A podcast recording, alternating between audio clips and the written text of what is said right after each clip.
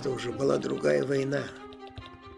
Немцы уже были значительно слабее, чем в начале, то есть несравненно слабее.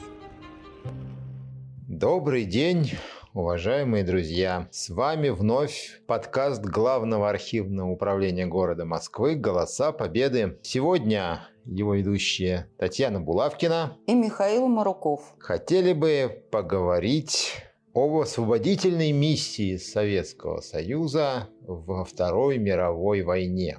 Тема достаточно объемная, сложная, поэтому, конечно же, в рамках подкаста сколько-нибудь подробно ее осветить довольно-таки проблематично, но что можем, мы постараемся вам рассказать, а главное дать прослушать, потому что в собраниях глав архива Москвы сохранилось немало аудиофрагментов воспоминаний бойцов и командиров Красной Армии, участвовавших в боях за освобождение европейских государств.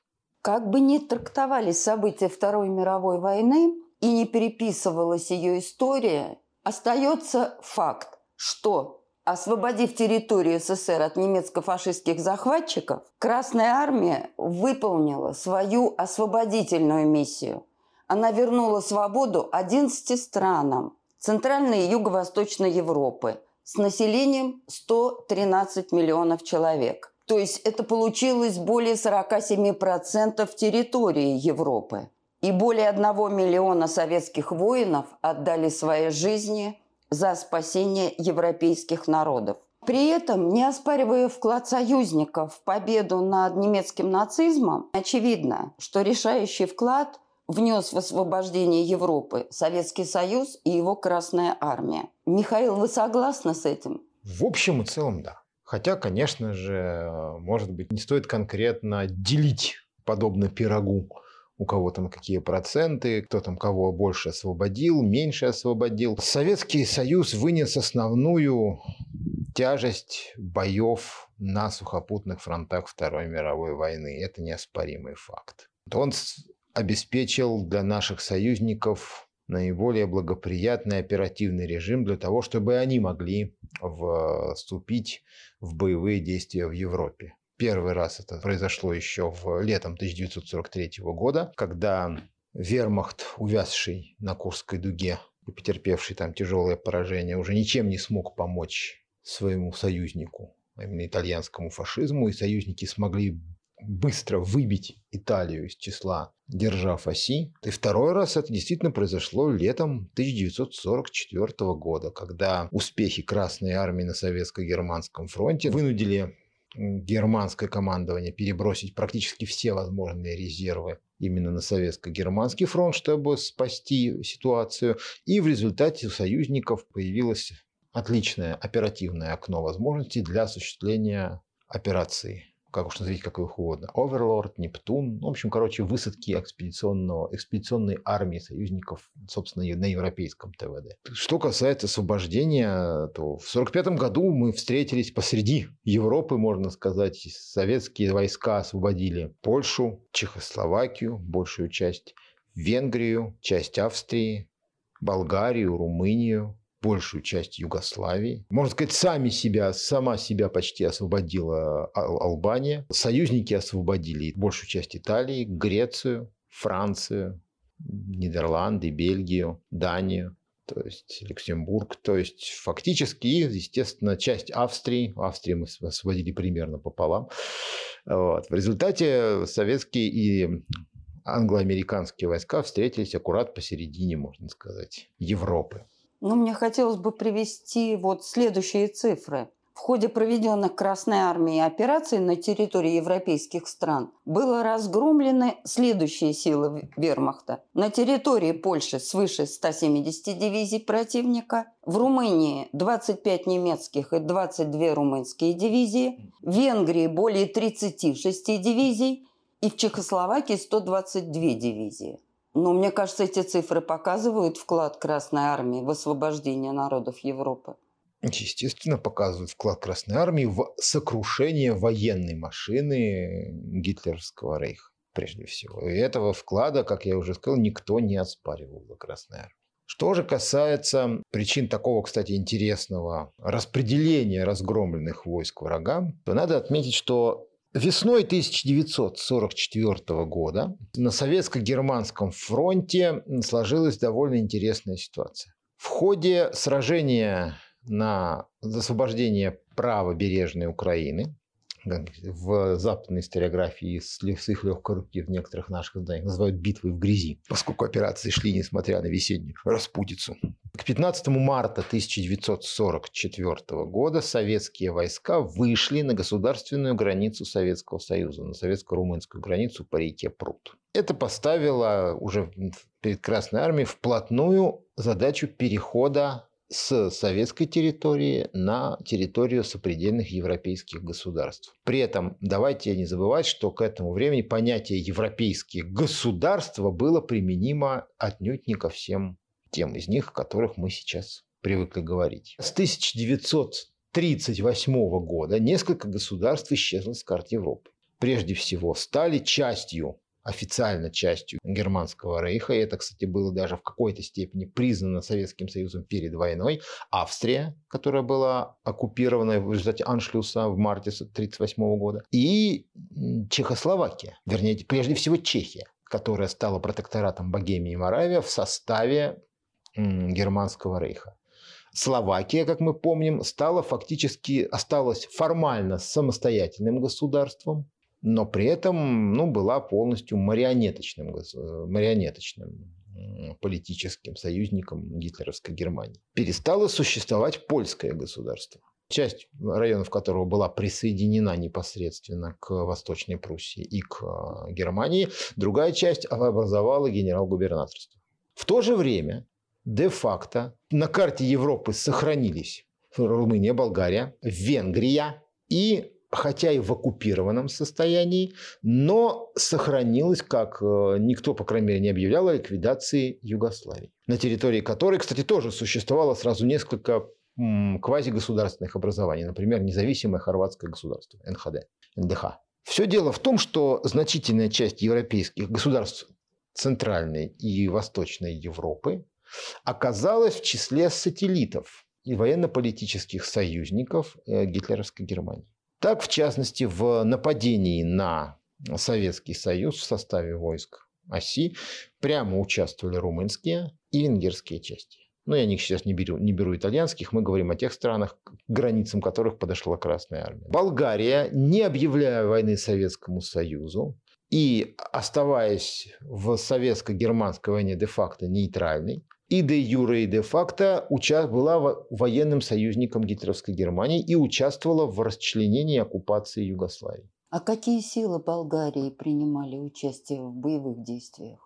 Ну, все дело было в том, что в Болгарии существовало несколько армейских, подряд... армейских группировок, каждый, которые а, оккупировали восточную часть Югославии. Фактически все боевые действия Болгария вела против а, Народно-освободительной армии Югославии и, кстати, против а, наших англо-американских союзников, которые при помощи, прежде всего, своих военно-воздушных сил через территорию Болгарии совершали рейды на Румынию, прежде всего на нефтяные районы Плоешти. И плюс к тому бомбили крупные города Болгарии как э, узлы коммуникации. То есть фактически Болгария находилась в состоянии войны против антигитлеровской коалиции на тот момент. Хотя формально с Советским Союзом она не воевала. То есть и формально советский... войну не объявляла. Да. А, когда, когда еще чуть был не забыл, ну, словацкие части, конечно же, тоже участвовали в боях против советских войск. Вот. То есть фактически э, часть стран Центральной и Восточной Европы перестали существовать как государство. В лучшем случае они имели правительство в изгнании. Ну, как правило, эти правительства обосновались в Лондоне. Часть государств находилась в лагере противоположном державам антигитлеровской коалиции. В то же время Советский Союз ну, уже 24 марта, насколько мне, если мне не изменяет память, опубликовал декларацию, свя- связанную с выходом советских войск на границу Румынии, о том, что он не имеет территориальных претензий к Румынии и не претендует на изменение государственного строя этой страны или на вмешательство в его внутренние дела. Единственное, что он на что он претендует и почему, собственно говоря, советские войска ведут боевые действия, а вести о них начали через 4 дня. 28 марта 1944 года советские войска перешли государственную границу Советского Союза и вторглись на территорию Румынии. То, что советские войска преследуют прежде всего немецко-фашистские силы и борются с нацизмом. А правильно ли утверждение, что коренной перелом в ходе Великой Отечественной войны начался как раз, когда советская армия пересекла советско-румынскую границу в районе реки Прут. Ну, скажем так, он уже свершился к этому моменту, и этот самый коренной перелом. И в общем и целом, конечно же, к этому времени стратегическая инициатива на советско-германском фронте полностью принадлежала Советскому Союзу. Поэтому и вермахт, и его союзники, вольные и невольные, к этому времени уже находились в состоянии стратегической обороны – и более того, как показали последующие события, они находились в поиске путей выхода из войны. Вот. Мы не можем здесь в рамках одного довольно ограниченного и по времени, и по материалам подкаста, конечно же, вдаваться в подробный разбор военных операций, но поэтому мы решили избрать определенную схему нашей сегодняшней беседы. Мы начнем наш рассказ поскольку первыми советские войска вышли именно на советско-румынской границе, а, событий, которые происходили на южном фланге Советско-Германского фронта. Соответственно, рассмотрим, как советские войска действовали на территории Румынии, Болгарии и Югославии. Михаил, а прежде чем мы перейдем к освобождению Румынии, я хотела бы задать вопрос. А изменился ли характер войны после того, как советская армия пересекла государственную границу. Ведь мы освобождали свою территорию, а здесь мы пересекли государственную границу и несли освободительную миссию европейским странам. Да, характер этих боевых действий несколько изменился. Вот, ну, вернее, изменился не сам характер боевых действий. Боевые действия имеют, в общем-то, вполне постоянные характеристики вне зависимости от э, ландшафта, в котором они ведутся, будь это физико-географический или, скажем так, политико-экономическое окружение. Просто все дело в том, что советские войска стали действовать в несколько другой военно-политической обстановке. И эта обстановка потребовала от советских войск, от советского военно-политического руководства очень быстрой реакции прежде всего. Но давайте все-таки начнем наше повествование по порядку. Де-факто выход советских войск на границу с э, Румынией и переход на территорию Румынии в ходе завершения боевых действий на Южной Украине. По времени это, можно сказать, первый вход э, советских войск на территории европейских государств. И, можно сказать, это начало освободительной миссии. Будем считать, что освободительная миссия Советского Союза во Второй мировой войне началась в апреле 1944 года с входом боевых частей Красной Армии на территорию Королевства Румынии. Но основные события на этом участке Советско-Германского фронта, связанные в том числе с, именно с советской освободительной миссией, развернулись несколькими месяцами позже. Поэтому, если судить точно по хронологии, ну, возможно, следовало бы поговорить сначала о центральном участке Советско-Германского фронта, потому что э, операция Багратион она у нас началась в июне, а именно в ходе именно, и в ходе именно этой операции советские войска вышли к территории еще одной европейской страны, на тот момент бывшей европейской страны, Польши. Но давайте решив сначала рассмотреть комплексно советско-германский фронт с юга, скажем так, на север и чуть-чуть, и потом обратно, давайте все-таки сосредоточимся на том, что творилось на юге. А на юге основные события развернулись в августе 1944 года. В ходе э, Ясско-Кишиневской операции, которая проводилась с 20 по 29 августа 1944 года, советские войска устроили немцам такой Днестровский Сталинград – ну, можно сказать, что это был почти что Сталинград версия Light, можно сказать, что это был наоборот Сталинград, Сталинград 2 версия Hard.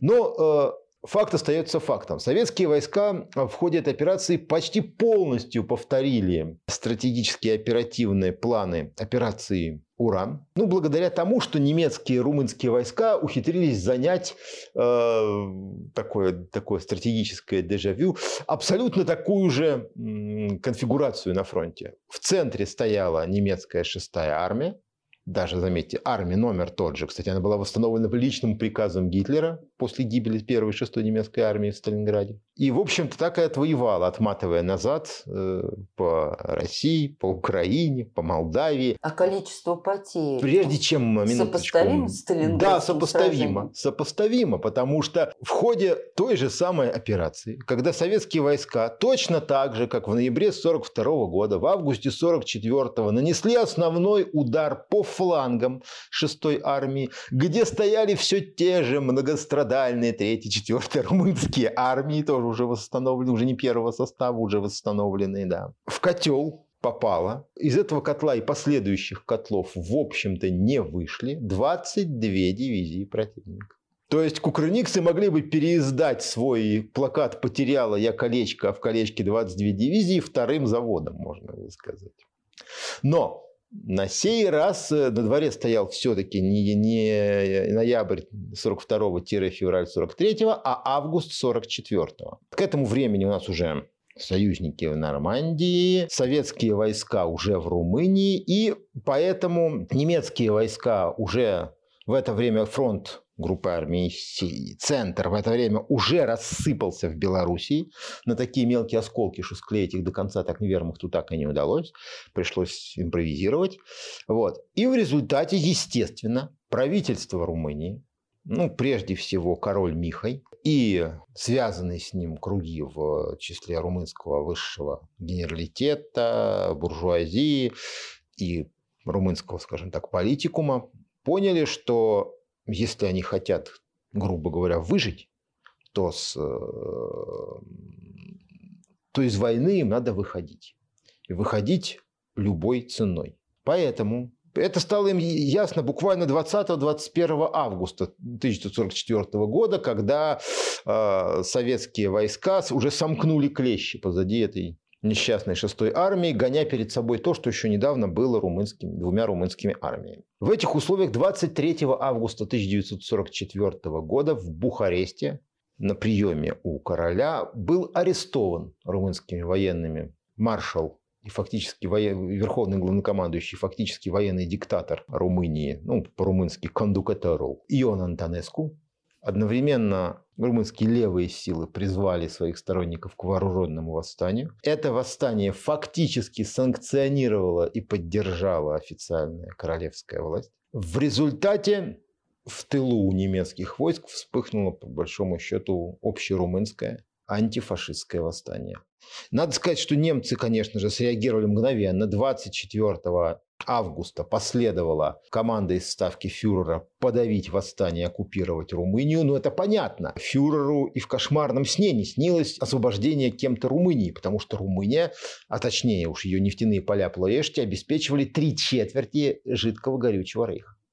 И она была верным союзником Германии на протяжении Ее... всех этих лет. Да, она была верным союзником, потому что для Германии она была ценнейшим союзником именно в силу наличия в ней единственного источника, единственного нефтяного единственных нефтяных месторождений всей европейской компоненты оси.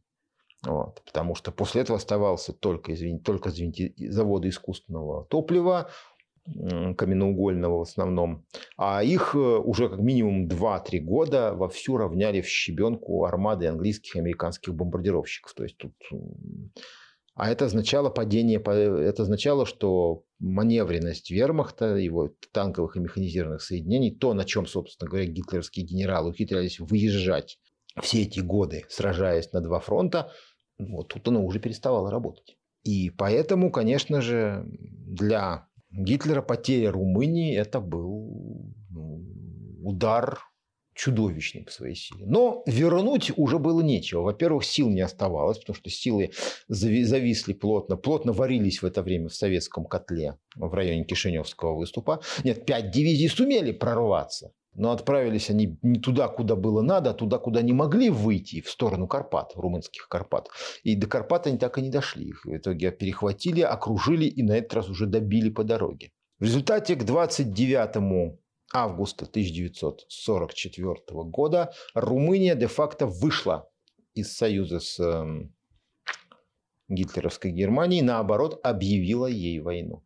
Ну, Румынию освобождали 7 месяцев, и наши потери составили более 60 тысяч человек. Около 68 То тысяч человек. Цена освобождения Румынии более 60 тысяч человек советских воинов. Да, и еще более 170 тысяч жизней самих румынских солдат и офицеров.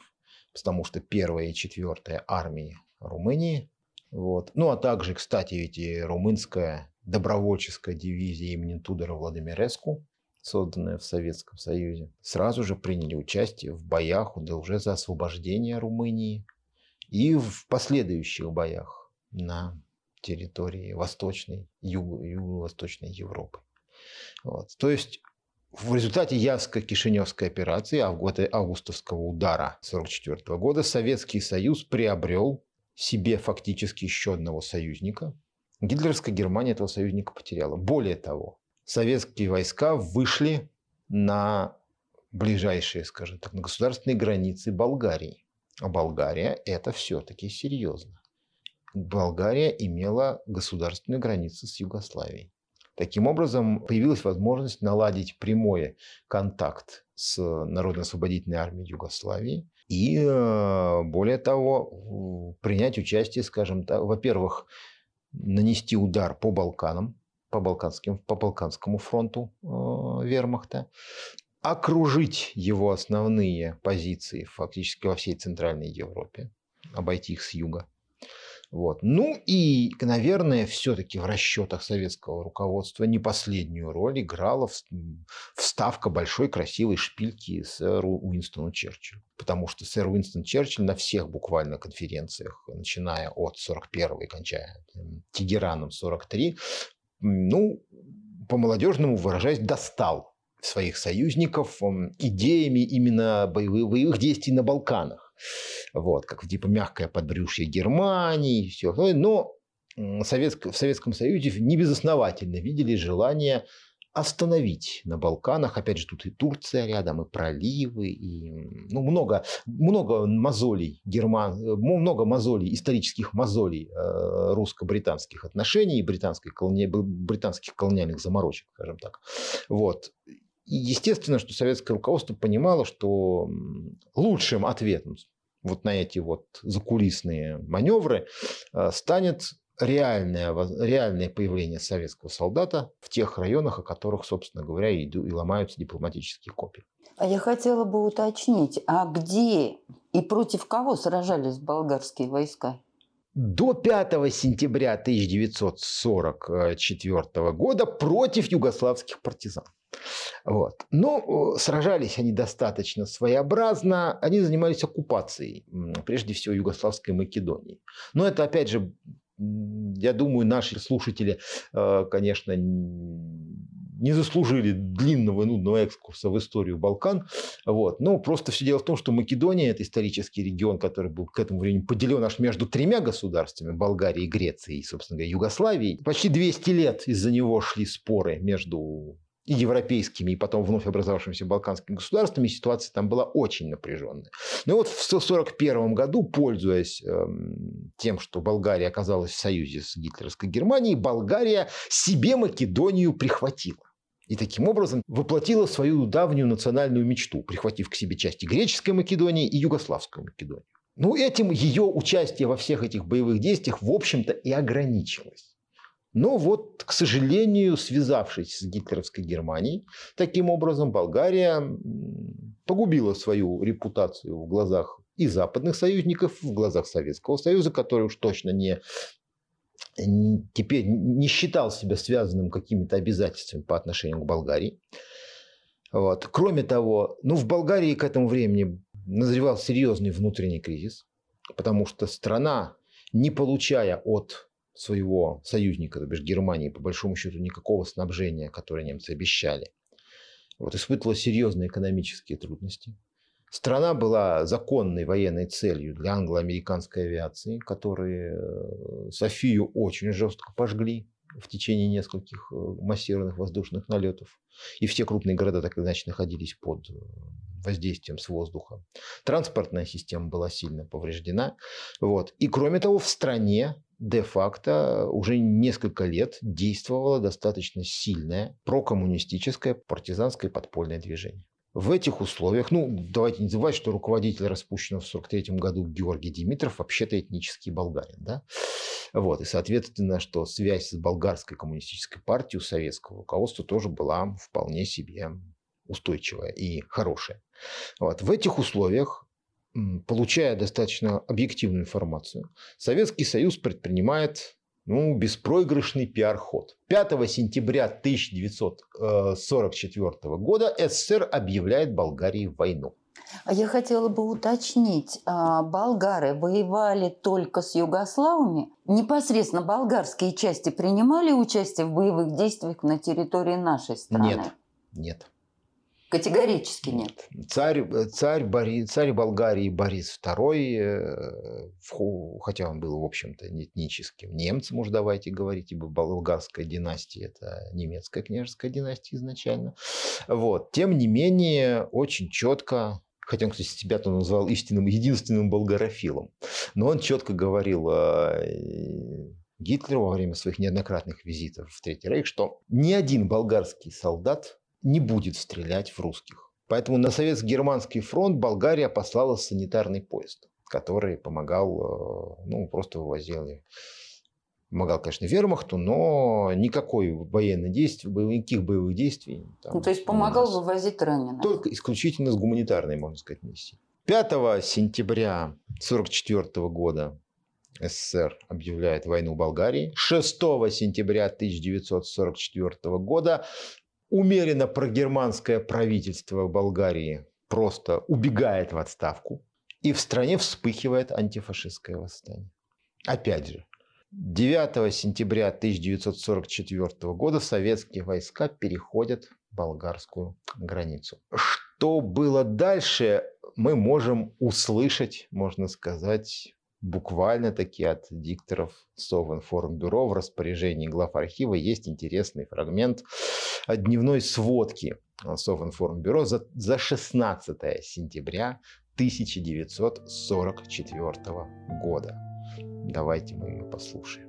Говорит Москва от Советского информбюро 16 сентября Наши войска вступили в столицу Болгарии, город Софию. На других участках фронта поиски разведчиков и в ряде пунктов шли бои местного значения. Войсками Второго Украинского фронта взят в плен скрывавшийся в лесу командир 52-го немецкого армейского корпуса генерал пехоты Бушенгаген.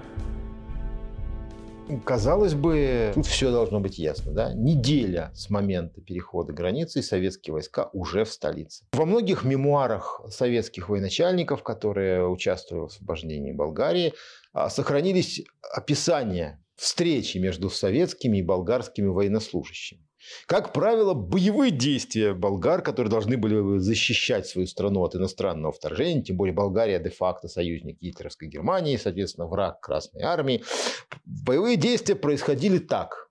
Передовой разведывательный дозор или там какая-нибудь часть э, Красной Армии подходит к месту расквартирования или к месту обороны болгарской воинской части, находит ее выстроенной в парадном расчете с развернутыми знаменами, после чего советский командир принимает рапорт болгарского военачальника о том, что болгарские солдаты рады приветствовать братский советский народ. После чего болгарская армия, иногда сдавая оружие, иногда просто присоединяясь к Красной армии, двигалась с ней рядом. В результате боевые действия на территории Болгарии, прежде всего в Западной Болгарии, имели место только там, где советским войскам противостояли немецкие части. Поэтому в боевых действиях на территории Болгарии погибло 977 советских солдат и офицеров. По меркам ну, Советско-Германского фронта это практически бескровная операция. Меньше тысячи погибших. Но все-таки да, знаменитый памятник Алеша, он имел вполне себе реальную, скажем, основу, в том числе и на крови наших, наших соотечественников. Вот. Но, соответственно, э, практически сразу в сентябре 1944 года болгарские войска, они и так, собственно говоря, стояли э, в Югославии, включились в освобождение этих районов Югославии уже от немецких частей. Ну, то есть, начиная с освобождения Румынии, когда румынское население приняло активное участие в освобождении своей страны. Далее, освобождение Болгарии, когда болгары принимают активное участие в освобождении Болгарии. Как воспринимало местное население приход советской армии? А вот именно благодаря очень выверенным военно-политическим мерам советского руководства, которое всецело подчеркивало, что оно борется прежде всего против немецкого нацизма и не посягает на свободу, независимость этих стран, на то, что фактически на списание румынам де-факто всех тех художеств, которые они успели сотворить, будучи военным союзником вермахта, потому что своей антифашистской борьбой они как бы искупили этот вариант. Вот. Фактически это развернуло симпатии местного населения на сторону Советского Союза ну, буквально за несколько дней. Потому что, э, ну, в общем-то, и в Румынии, да и в Болгарии, например, э, было много кого, кто имел основания опасаться за свое здоровье и жизнь с приходом Красной Армии. Ну, все-таки да. Да и большая часть румынских солдат и офицеров вполне себе повоевала от э, Одессы до Нальчика, простите, да, на советской территории. Так что следок-то был.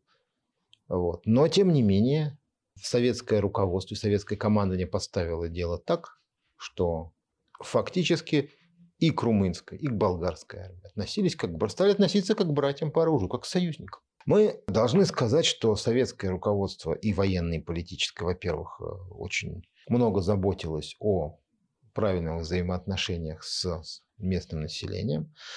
И в результате местное население не видело в Красной Армии вообще никаких, э, скажем, со стороны Красной Армии практически не видело враждебных проявлений. То есть наоборот. Особенно, конечно, это проявилось в Болгарии, потому что здесь э, советскую армию реально встречали как армию-освободительницу. Притом как армию, даже не только освободительницу, а армию-союзницу, армию, родственницу, как угодно назовите. Э, кстати, в, в этом плане об отношениях, о взаимоотношениях с местным населением тоже сохранилось несколько аудиозаписей из собрания глав архива, как раз принадлежащих тем участникам Великой Отечественной войны, кому довелось воевать вот на украинских фронтах, на Балканах, в Болгарии, Румынии, Югославии. И у нас есть воспоминания командира радиороты Юрия Богданова – которые так можно условно озаглавить. А в 1944-м пошла совсем другая война. Давайте мы сейчас послушаем этот интересный фрагмент. Он великолепно иллюстрирует отношения местных и Красной Армии. Это уже был победный год. Во-первых, мы уже воевали не у себя. Мы, допустим, прошли Румынию, Венгрию, Болгарию. Я был на Третьем Украинском фронте. Это уже была другая война. Немцы уже были значительно слабее, чем в начале, то есть несравненно слабее. Мы были всегда очень сыты. Сыты за счет там жили очень благополучно, там же не так, как у нас. В Болгарии, я помню, что в Болгарии нас не знали, куда посадить. В Болгарии нам приносили ведрами яйца. Значит, целое ведро яиц. Причем все это было не просто так. Все это было от души. То есть э, это была совсем другая война. А, кстати, как строились отношения с местным населением? А были ли какие-то хулиганские поступки? А было ли мародерство со стороны советских воинов на территории тех стран, которые освобождала советская армия? Как говорят французы, которые большие знатоки да, всего этого дела, алягер ком алягер, на войне как на войне. И, конечно же, а, особенно со стороны передовых частей Красной Армии, оказавшихся в новой, незнакомой, интересной, интригующей обстановке, а, имело место, ну, скажем так, самоснабжение. Ну, тем более до тех пор, пока не подтянулись тылы, пока части находятся на марше, в наступлении, или перебрасываются с участка на участок. То есть там, когда обычного, обычный распорядок дня, скажем так, сбивается, соблазн немножко поправить свой стол разнообразить свой стол за счет каких-нибудь местных ресурсов, он всегда есть, всегда велик, да и от него, в общем-то, особо никто не удерживается. Потому что всегда на войне есть и бесхозное что-то, и из возможности, скажем так, позаимствовать что-то из разбитых, разрушенных, разоренных хозяйств, таких такие есть всегда. Но применительно, опять же, например, к той же самой Румынии, к а, Болгарии,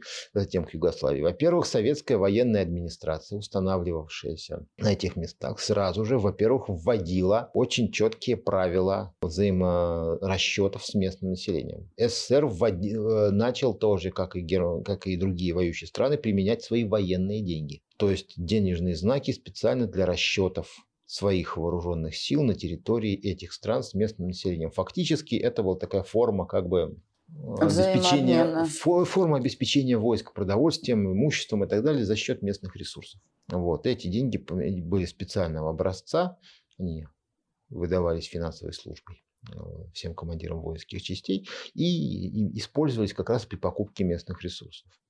Вот. Ну, а во-вторых, э, конечно же, на страже интересов социалистической законности, даже военные, зорко стояли военная прокуратура и ОКР контрразведки СМЕРШ, которые мгновенно пресекали любой вопиющий факт э, проявления каких-то не тех, скажем так, действий со стороны личного состава войск. И вот в нашем распоряжении, кстати, имеется еще одна интересная аудиозапись. Мы как-то ее уже использовали в нашем подкасте, посвященном вопросам питания и продовольственного снабжения в годы Великой Отечественной войны. Это фрагмент воспоминаний морского пехотинца, старшина первой статьи Дмитрия Ванлярского. Он фактически воевал в войсковой разведке то есть как раз находился в группе всестороннего риска на предмет самоснабжения и всего такого. И вот он как раз вспоминает такого рода эпизод, произошедший с ним и его боевыми товарищами как раз в Болгарии, на территории Болгарии.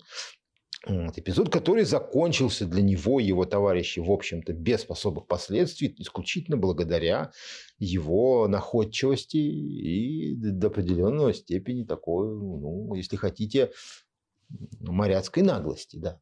Но он, с другой стороны, этот же эпизод великолепно свидетельствует о том, насколько четко и оперативно реагировало командование на любые сигналы негативного плана.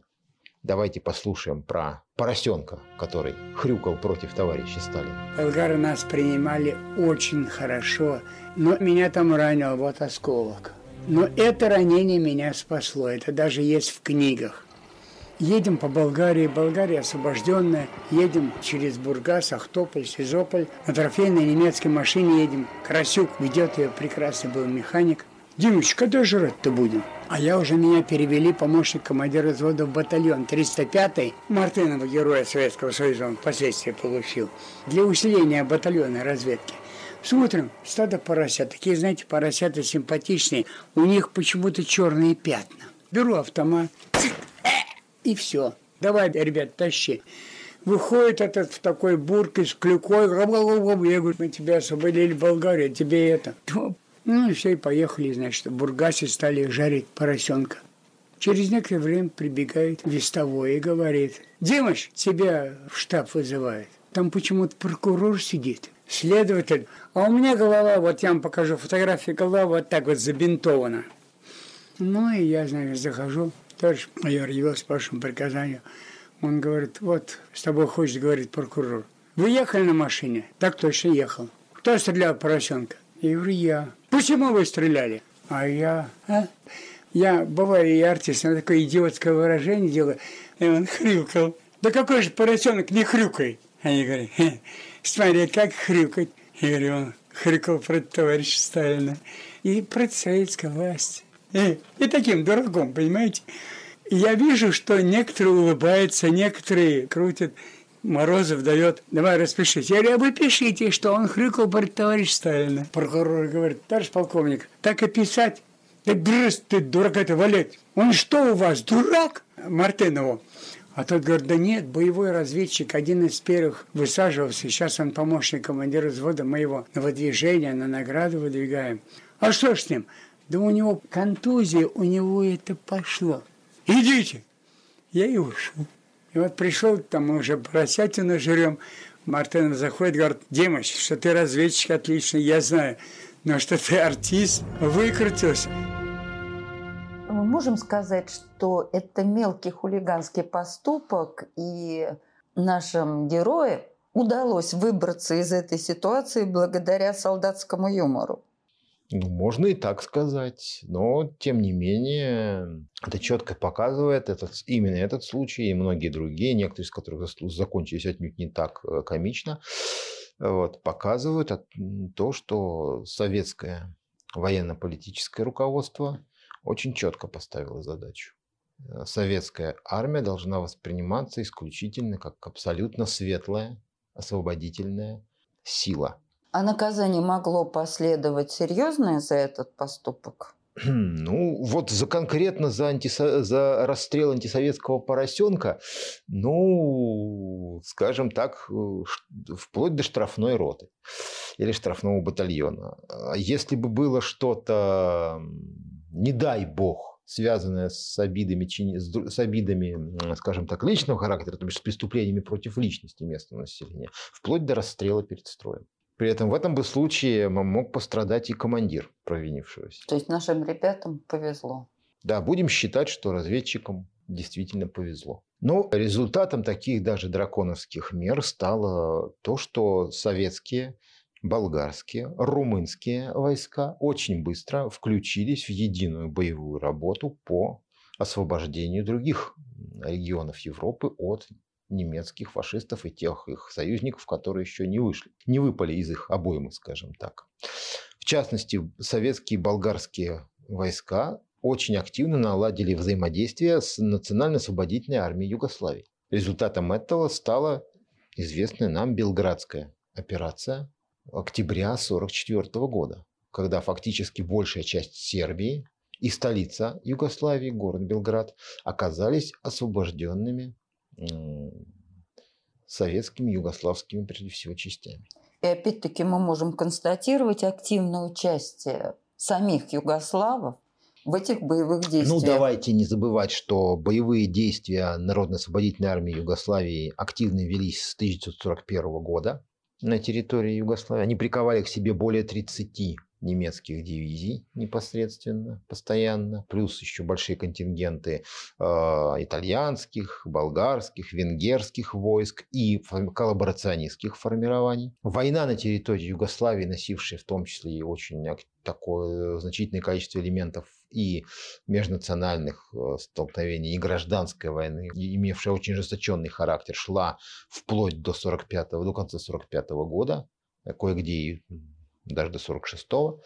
Вот. Но, тем не менее, советским войскам удалось оказать, во-первых, помощь Национально-освободительной армии Югославии в, в ее, грубо говоря, становлении и развитии в нормальную армию относительно современного типа, а во-вторых, обезопасить свой южный, южный фас Советско-Германского фронта. Тем более, что на этом этапе советским войскам приходилось э, уже разворачиваться на другое направление. Прежде всего, на, в сторону венгерской равнины. Учитывая, что Югославия, в принципе, была таким очень обширным регионом, и значительная часть э, ее районов к этому времени могла быть освобождена уже без э, непосредственного участия советских войск силами, прежде всего, самих югославских патриотов.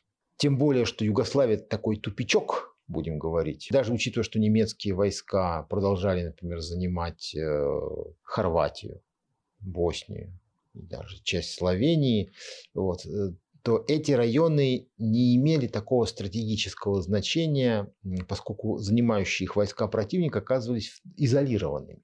С запада нажимали союзники, которые уже вели боевые действия вдоль Адриатического побережья Италии довольно успешно.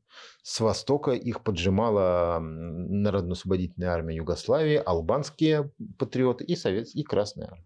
А какие Для... потери советских войск были при освобождении Югославии? При освобождении Югославии потери советских войск составили в, обще... в общем и целом около 8 тысяч человек.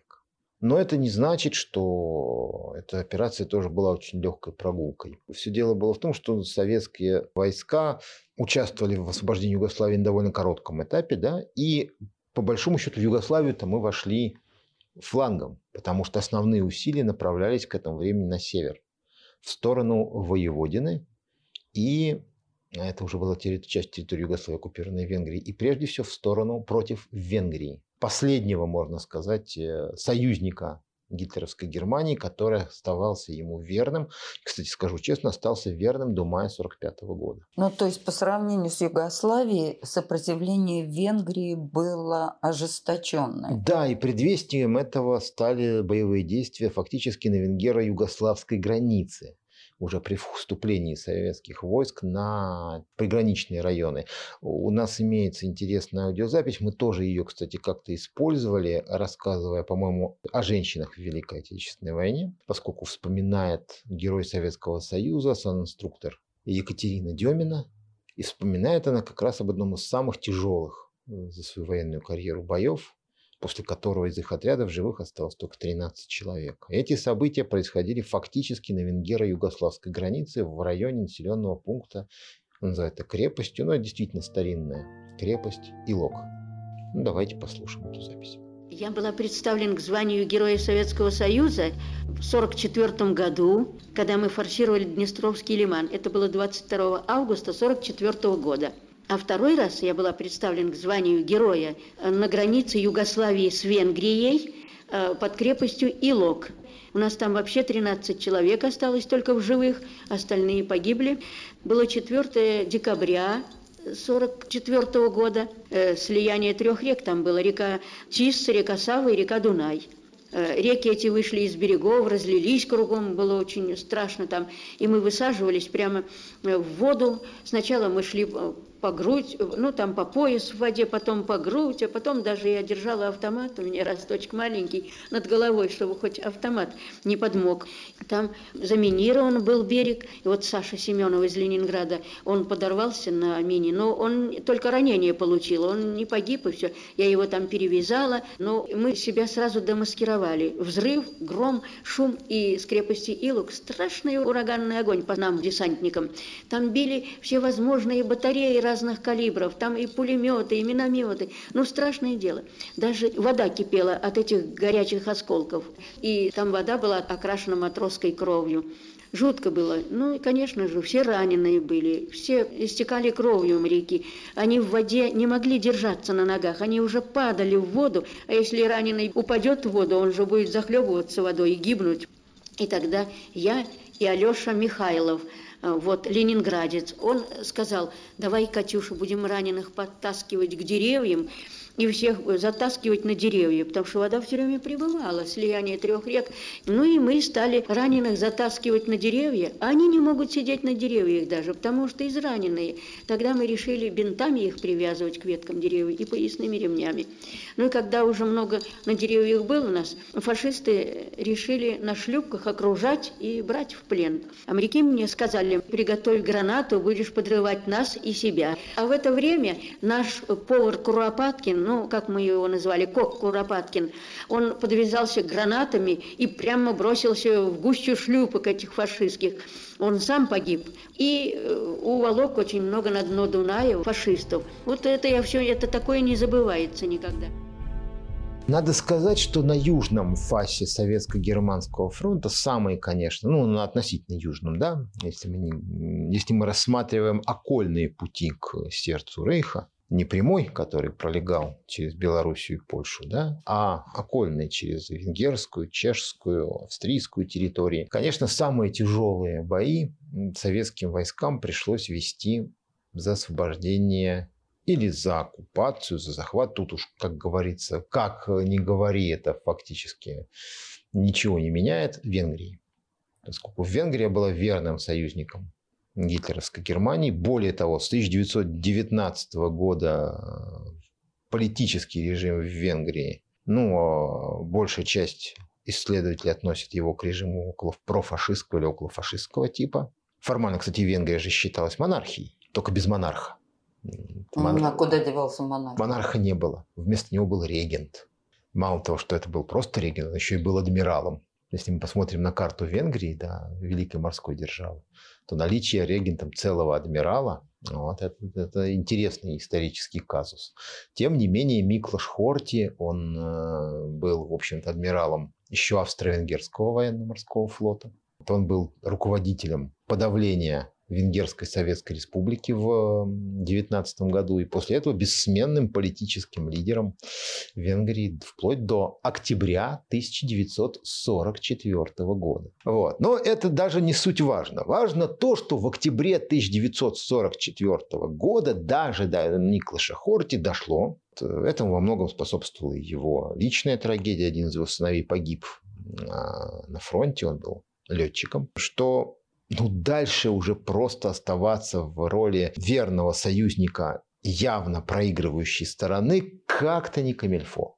Потому что к этому времени даже другой такой же динозавр а, по антикоммунистической и антикоминтерновской борьбе, я имею в виду президента уже Финляндии к тому времени Карла Густава Маннергейма, быстренько свою собственную свою Финляндию из войны вывел. И получилось, что Хорти оказался в гордом, но весьма непри... неприличном одиночестве. Потому что ну, можно еще понять Муссолини, который сидел в это время на ошметках итальянской территории, подпираемый исключительно немецкими и ультрафашистскими штыками во главе так называемой Итальянской социальной республики. Но это было чисто квазигосударственное образование, которое без немецкой помощи, как выяснилось, не просуществовало и дня. А тут, в общем-то, собственная государственная территория, вооруженные силы, экономика, население. Ну и как-то надо было спасать. Но вот у Хорти как раз не совсем получилось. Поскольку после того, что, что творили э, румыны и болгары, немцы очень внимательно следили за венграми. Ну, во-первых, потому что Венг, Венгрия – это, во-первых, и довольно мощные вооруженные силы, и довольно мощная военная промышленность. И, кроме того, это прикрытие с юга путей в Австрию и Германию. Это как раз прикрытие путей в те районы, куда немцы очень много чего эвакуировали от бомбежек союзной авиации. И если советские войска захватывают Венгрию, то они оказываются, в, можно сказать, в малом мягком подбрюшье Третьего Рейха. Поэтому в октябре 1944 года Германия производит, э, получив информацию о попытках Хорти маневрировать. Ну, естественно, что Хорти, прежде всего, как он мог маневрировать? Прежде всего, договариваться с, союзниками. Ну, все такие ребята, которые зарекомендовали себя ярыми антикоммунистами, напрямую с СССР контактировать не могли. Ну, ни Маннергейм, ни Хорти, да, так изначально не... Репутация у них в глазах Сталина и советского руководства была не та. Поэтому они пытались э, окольными путями зондировать, проверять. Ну, естественно, что все это означало трату времени, а папаша Мюллер и его агенты свой хлеб ели недар. Ну, что говорить, немецкая разведка, контрразведка и карательный орган очень четко все установили. В результате в октябре 1944 года произошел военный переворот, в котором огромную роль сыграл главный специалист по разборкам с, э, дикта... с бывшими диктаторами он мог открывать э, своего рода бюро. И да. кто этот специалист? Вот. Отто Скорцени. Недавно ему приходилось одного диктатора надо было спасать. Он, вы, он выкрадывал Муссолини из отеля, где тот сидел, доставлял его на территорию Германии. Теперь второго диктатора надо было свергать. В результате Хорти был подмещен под домашний арест в одном из замков Западной Венгрии, а после вывезен ну, на нейтральную территорию, скажем так, в Испанию где мог спокойно доживать и писать мемуары.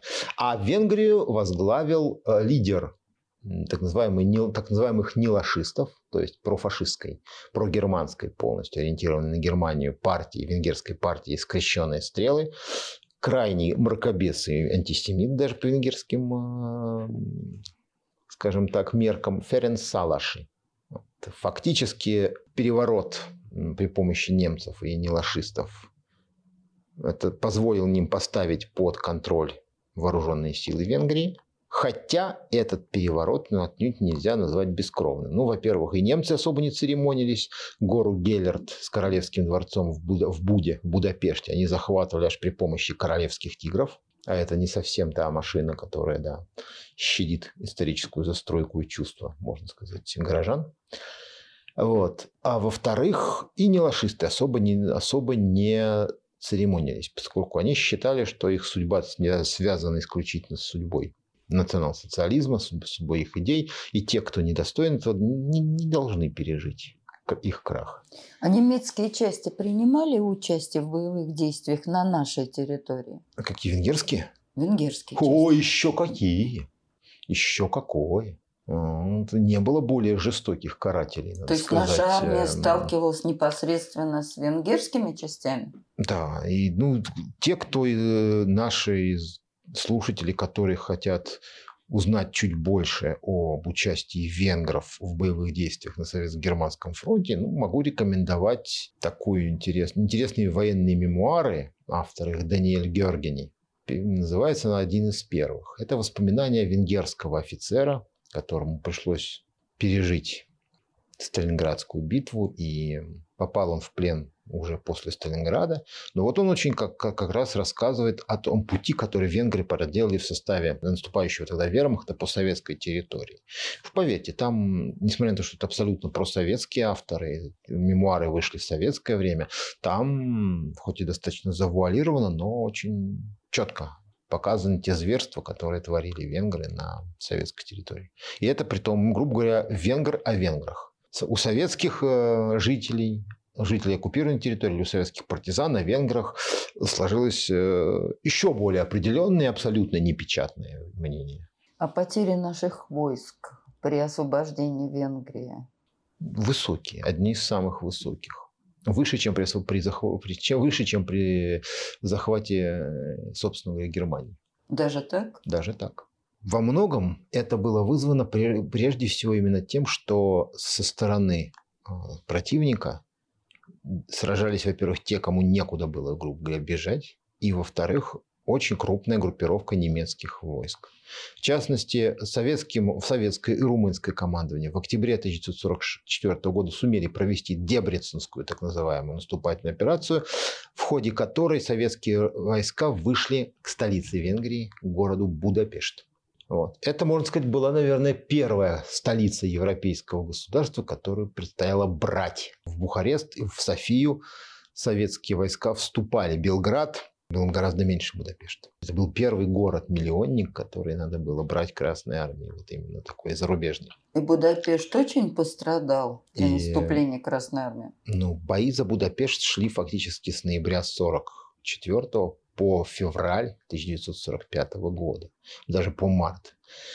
И отличались крайним ожесточением. Я уже говорил о том, что с, э, с той стороны сидели люди отпетые, которым терять было, в общем-то, особо нечего. И советские солдаты-офицеры на каждом шагу с доказательствами вот этого вот, вот этой вот отпетости встречались. Вот э, достаточно вспомнить о том, что об одних воспоминаниях еще одного советского участника войны, участника битвы за Будапешт. Это был командир гаубичной батареи, имевший на момент звание старшего лейтенанта Петр Клочков, как раз участник боев за Будапешт.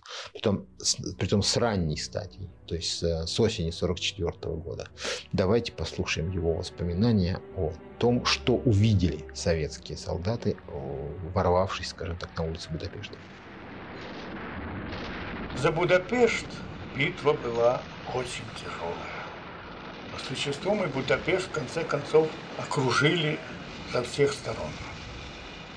Мы как бы готовились, сосредотачивались и все думали, как это осуществить лучше, потому что опыта боев в городе таком крупном у нас еще не было.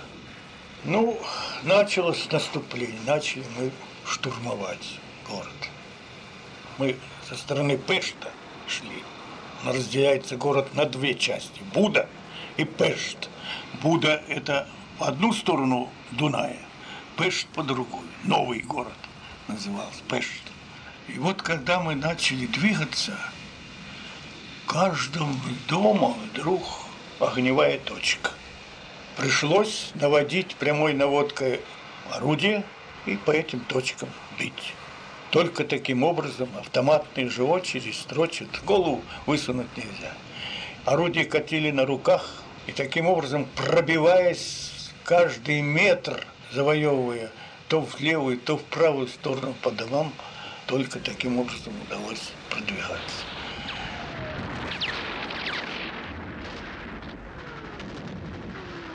И вот когда мы начали дальше, все-таки продвигались вперед, наткнулся я со своим дивизионом на сквер. Его ужас. В два ряда лежат люди в сквере.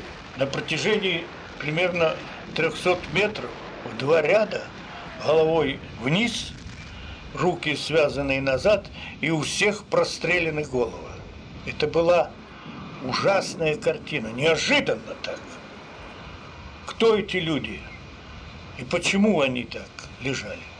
Были всех люди в гражданском, мужчины в основном, не менее 500 человек. С одной стороны, это наводило ужас, а с другой стороны, еще большее озлобление. Понимаете, невольно. Что же гады делают с народом? За что эти люди были расстреляны? Это вот его были такие у немцев, видимо, расправа с этим народом.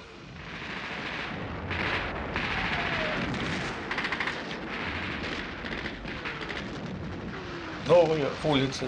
Опять оттуда огонь из домов. Снова пушками пробились. Вы знаете, мы сам Пешт взяли в течение одного дня решительного такого наступления. Но Буду нет. Буда держалась еще несколько дней. А вот многочисленные факты убийства парламентеров, как наших, так и венгерских, и они имели отношение к взятию Будапешта? Да, как раз это общеизвестный факт, э, вопиющий, честно говоря, потому что у гибель нескольких, сразу нескольких парламентеров – это действительно из ряда вон выходящий факт. Э, немцы вообще очень неохотно принимали с советской стороны парламентеров. Ну, как-то было, ну, невместно было истинным арийцам принимать парламентеров от таких еще недавно столь презираемых недочеловеков, да, вроде бы как не. Но тем не менее, далеко вот такого вот однозначного настроя на уничтожение парламентеров, ну, очень, очень мало где можно но это вопиющие отметить. факты убийства Это вопиющие факты, тем более, что парламентеры имели все, я, все соответствующие знаки и белые флаги, и, без оружия. без оружия. Поэтому, к сожалению, 188-тысячная, то есть почти 190-тысячная группировка немецких и венгерских частей в Будапеште продолжала оказывать ожесточенное сопротивление вплоть до весны 1945 года, фактически до начала весны 1945 года. Советским войскам удалось окружить Будапешт, но взять его сразу не удалось. Это, Будапешт – это, наверное, один из самых долго сопротивлявшихся советским войскам городов вообще во всей, на всей контролируемой вермахтом территории. Мало, мало какой город э, оказал столь ожесточенное сопротивление. Ну, раз такие ожесточенные бои, ведь тогда получается, что Будапешт был разрушен до основания? Будапешт был очень сильно разрушен. Ну, кроме того, не надо забывать, что это городские бои. Ну, из тех же воспоминаний того же Петра Клочкова мы прекрасно помним о том, что советские войска, ворвавшись в Пешт, были вынуждены применять артиллерию буквально на каждом шагу, потому что в большинстве домов были оборудованы огневые точки. Более того, все капитальные здания, здания на углах улиц, на перекрестках э, готовились к обороне. Подземные коммуникации использовались для, для маневрирования резервами, для размещения там складов боеприпасов, и, там, для всего остального. Кроме того, над Пештом еще возвышается Буда, историческая часть Будапешта, с горой Геллерт, с, все мосты через Дунай были подорваны. Мало того, с той же самой горы Геллерт, на которой были сооружены доты, они простреливались. То есть фактически это мало, мало того, на самой горе и возле Королевского замка немцы поставили и венгры поставили тяжелую артиллерию, которая била по городу просто вот с самой возвышенной его точки. И, и э, глушить эти батареи приходилось э, штурмовой авиацией буквально-таки снайперскими ударами по вызову сухопутных войск, потому что иначе ну, пришлось бы сравнять с землей исторический центр Будапешта. А при всем при том советские войска старались по возможности как-то щадить город и щадить местное население. В этой связи еще одна интересная небольшая запись. Вспоминает писатель Иван Стаднюк, который участвовал в боях за Будапешт. Как раз яркий пример отношения советских э, солдат к местному населению и к памятникам, скажем так, культуры и архитектуры. Хотелось бы вспомнить фронтовой эпизод легендарной женщины Евдокии Завалей, которая возглавляла взвод морских пехотинцев, которым удалось пройти через канализационные коллекторы и выйти в тыл немцам. В результате был арестован немецкий генерал – который посчитал большим позором, что взводом морских пехотинцев руководила женщина. За эту операцию Евдокия Завалей была награждена орденом Красного Знамени. И как раз э, во время боев за Будапешт э, система городской канализации, она вообще очень активно использовалась. Э, благодаря в том числе и помощи со стороны части венгерских патриотов Красной Армии удалось найти некоторые секретные схемы канализации и использовать их э, в качестве маршрутов для выдвижения разведгрупп, для штурма, продвижения штурмовых групп и для захвата некоторых объектов в самом городе.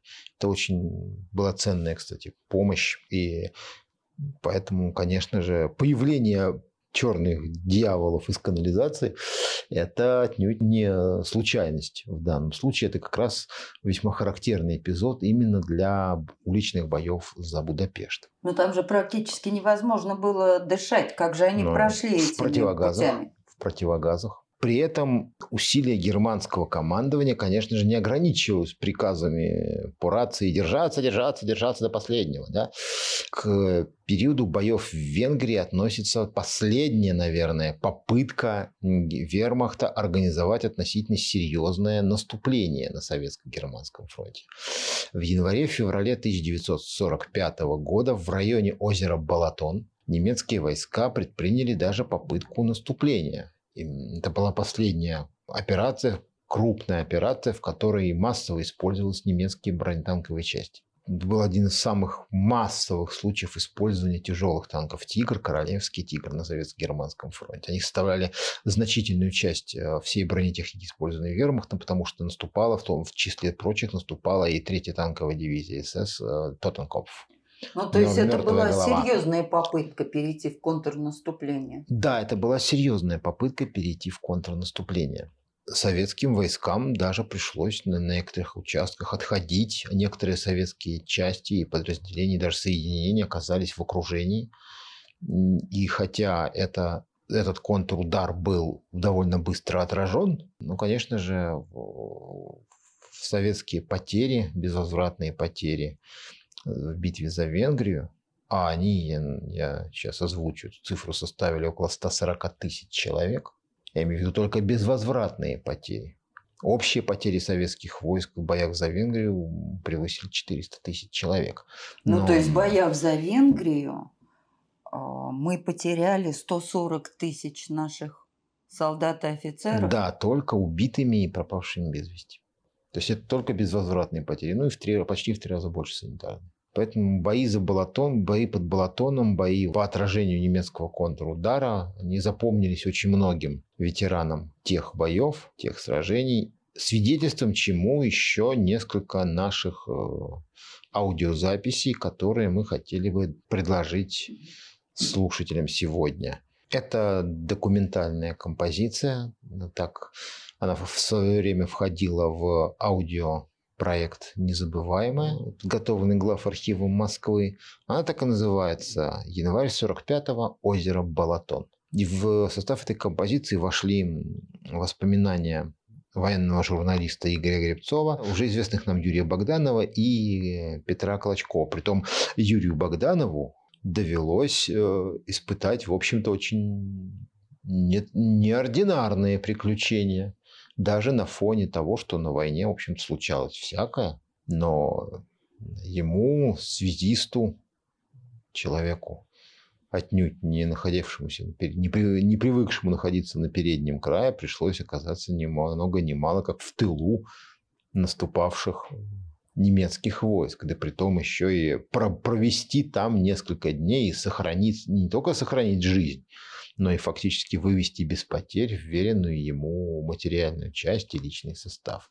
Давайте... А как ему это удалось? А вот давайте послушаем эти э, аудиозаписи надеюсь, что-то станет понятно. Будапешт окружен. В Будапеште замкнута группа немцев. И немцы пытались деблокировать Будапешт. А наша дивизия находилась в районе Секишфехервара, а там дальше озеро Балатон. И рано утром немецкие танки, прорвав оборону, ринулись в сторону Будапешта. Там их потом встретили наши танкисты, они не пустили, они побили их. Но так как немцы уже через нас прошли, мы в окружении.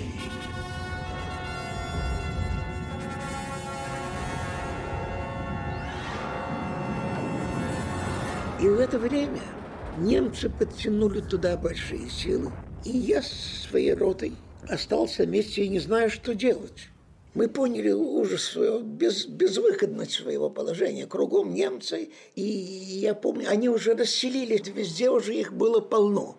А я тогда командовал радиоротой. И в моем распоряжении тогда было шесть автомобильных радиостанций. Я обслуживал командный пункт дивизии. Причем было два командных пункта. Основной и запасной. И основной пункт поехал вместе со всеми. А меня в качестве запасного командного пункта оставили на месте у озера Балатон. Я не знаю, что делать, куда деваться. С одной стороны, я вижу, что идет огромная масса немцев. Я стою сбоку и стараюсь не показываться потому что я знаю, что наши войска отошли.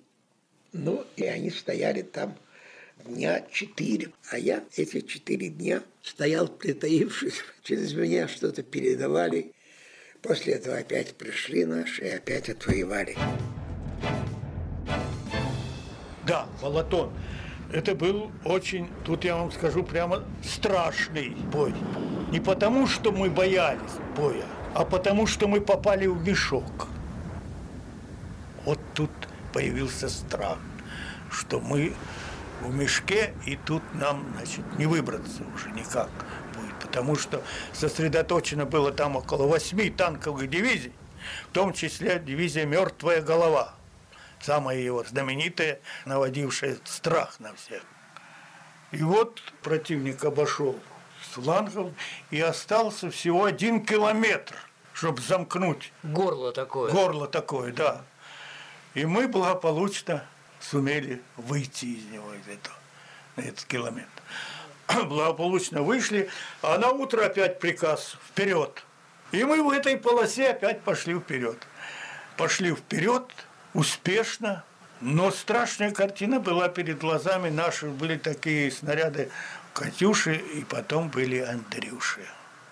Так вот, Андрюши это были такие снаряды, если ударит, то все глохнет в радиусе 30 метров. Во-первых, он воронку огромную дает. И такой удар, что как человек в каком был состоянии, так и оцепенел. И вот мы когда двигались, идем впереди, вот в такой позе немец смотрит. Он как был, так и застыл. Так с поднятыми руками. И глаза смотрят. Окаменел как бы. Это значит, их вот так мгновенно ударной волной убивало прямо на месте. Совершенно верно. То есть как, в какой позе они стояли, так... В какой позе вы были, такой и оставались. Вот так человек оставался в таком оцепенении. Вот такие, это вот Андрюши. И когда мы начали на рассвете двигаться, и вдруг эта луна еще светит, и мы вот эти лица нам, понимаете, навстречу. Очень тяжелая была картина, неприятная. Но Война есть война.